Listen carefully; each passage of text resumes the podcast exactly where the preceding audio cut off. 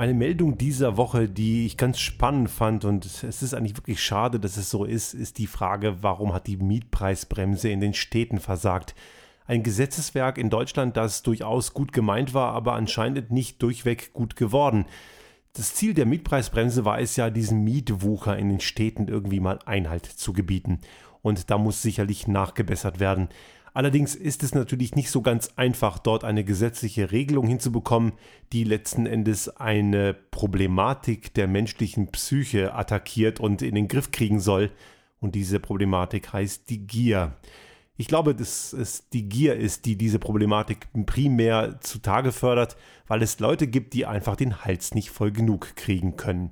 Stichwort Gentrifizierung oder auch anders gesagt die Juppifizierung von Städten, also nur noch Spitzenverdiener in hohen Gehaltsklassen, die auch das nötige Kleingeld haben, um entsprechend Wohnraum sich leisten zu können.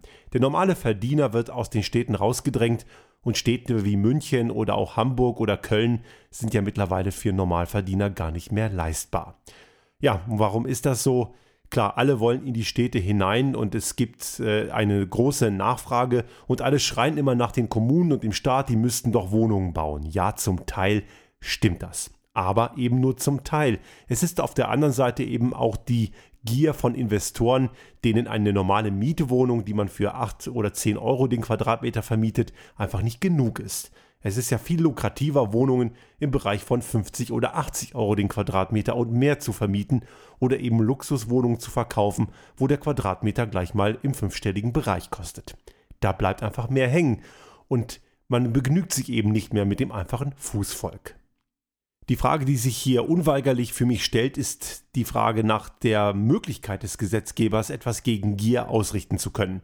Der Gesetzgeber ist natürlich gefragt, aber auch die menschliche Vernunft. Wir können nicht davon ausgehen, dass das Gesetz jede Lücke wird schließen können. Das Gesetz wird immer Lücken haben. Es ist natürlich möglich, gewisse Maßnahmen zu ergreifen, wie zum Beispiel gewisse Quoten, dass ein Investor, der in Luxusgüter investiert, auch bezahlbaren Wohnraum schaffen muss. Oder ist auch keineswegs verständlich, dass jemand, der den Makler nicht bestellt hat, dafür bezahlen muss. Warum muss ein Käufer eines Objekts den Makler bezahlen, den der Verkäufer engagiert hat? Ich weiß, dass ich jetzt mit dieser Aussage eine ganze Menge Leute aus der Immobilien- und Maklerlobby gegen mich habe. Nur allerdings, liebe Leute, warum soll für euch nicht die gleichen marktwirtschaftlichen Prinzipien gelten wie für jede andere Dienstleistung? Da sind sicherlich noch viele, viele Lücken zu schließen. Der Gesetzgeber ist nun die eine Seite wie gesagt, Nachholbedarf. Auf der anderen Seite haben wir natürlich auch den Menschen selbst. Und da kann man nur an die Vernunft und an die Verantwortung derer appellieren, die das Kapital haben. Reichtum verpflichtet. Ehrbarer Kaufmann. Ein Kodex, den man nicht in ein Gesetz schreiben kann, man kann aber nur hoffen, dass genügend vernünftige und ehrbare Menschen da draußen rumlaufen, die das Geld haben und investieren. Ich habe ein Beispiel gehört die Tage, das mir zu denken gegeben hat. Es war ein Beispiel aus der Stadt Berlin. Dort hat eine Einwohnergemeinschaft, die seit Jahrzehnten in diesem Mehrfamilienhaus lebt, Geld zusammengetragen. Die hätten gemeinsam dieses Objekt gekauft und hätten 1,5 Millionen dafür aufgebracht. Und das Gebäude wäre im Besitz der heutigen Eigentümer geblieben.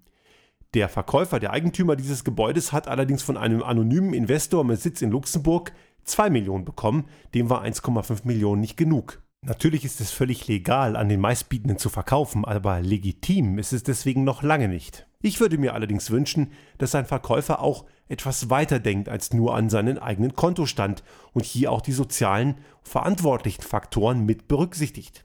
Ich glaube, 1,5 Millionen hätte dem auch nicht geschadet. Es wäre zwar 500.000 weniger, aber ich glaube, arm und hungrig ist dieser Verkäufer sicherlich nicht. Und da kann man durchaus auch im Sinne der Allgemeinheit und im Sinne der Verantwortung weiterdenken als nur an den eigenen Kontostand. Ich finde es immer besonders befremdlich, wenn diese Investoren immer nach den Kommunen schreien, wenn die investieren sollen und selber allerdings nur die Luxusgüter machen und sich dann als die barmherzigen Samariter feiern, die sagen, wir schaffen Wohnraum, wir tun doch Gutes. Nein, liebe Leute, das tut ihr nicht, denn ihr verschweigt, dass ihr Wohnraum nur für die schafft, die es sich leisten können und die entsprechendes Einkommen verfügen. Den normalen Sterblichen, für die schaffen diese Leute eben keinen Wohnraum. Und das verschweigen die immer wieder gerne und das ist eine scheinheilige Debatte.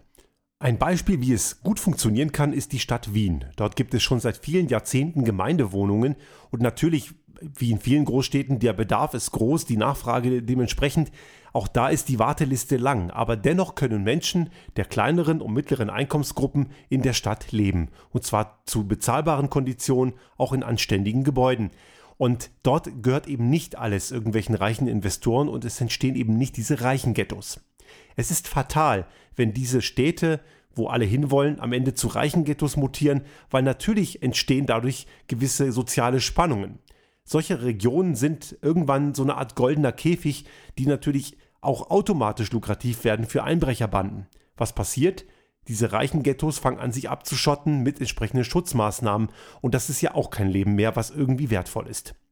Wir können solche Effekte in großen Städten der Welt schon seit Jahrzehnten beobachten. Ich habe das mal selbst in Chicago gesehen oder auch in Städten wie Sao Paulo, wo gewisse Bereiche, gewisse Viertel komplett eingezäunt sind mit Sicherheitsdiensten und entsprechenden Sicherheitsmaßnahmen, was das Leben sicherlich nicht lebensfroher macht. Also hier sind die Investoren und aber auch die Käufer gefragt. Die Politik muss ihre Hausaufgaben da auch noch machen und Gesetze nachschärfen. Auf der anderen Seite haben wir allerdings auch selber die Möglichkeit, das zu beeinflussen. Wenn Sie also zu der Sorte Mensch gehören, die sich das leisten können und dort investieren in solche Städte, seien Sie so verantwortungsvoll und schaffen Sie auch Wohnraum für Normalsterbliche. Und wenn Sie Kunde sind und bei solchen superreichen Objekten zuschlagen wollen und dort entsprechendes Kleingeld verfügen, seien Sie trotzdem kritisch und schauen Sie, wie wird dort investiert. Ist dieser Investor jemand, der auch darüber hinaus denkt oder denkt er nur an die große Kohle? Reichtum ist nichts Böses und es geht auch nicht um eine Neiddebatte. Gewisse Menschen haben einfach Glück im Leben gehabt oder haben was riskiert, haben geerbt, haben eben entsprechendes Kapital und können sich gewisse Dinge leisten. Dagegen ist nichts einzuwenden. Aber es geht auch darum, dass eben genau diese Menschen, die materiell starken Menschen in der Gesellschaft ihrer Verantwortung nachkommen. Denn schließlich heißt es ja, der Mensch sei intelligent. Wenn dem so ist, dann muss es unter anderem auch gelten, Reichtum verpflichtet. Musik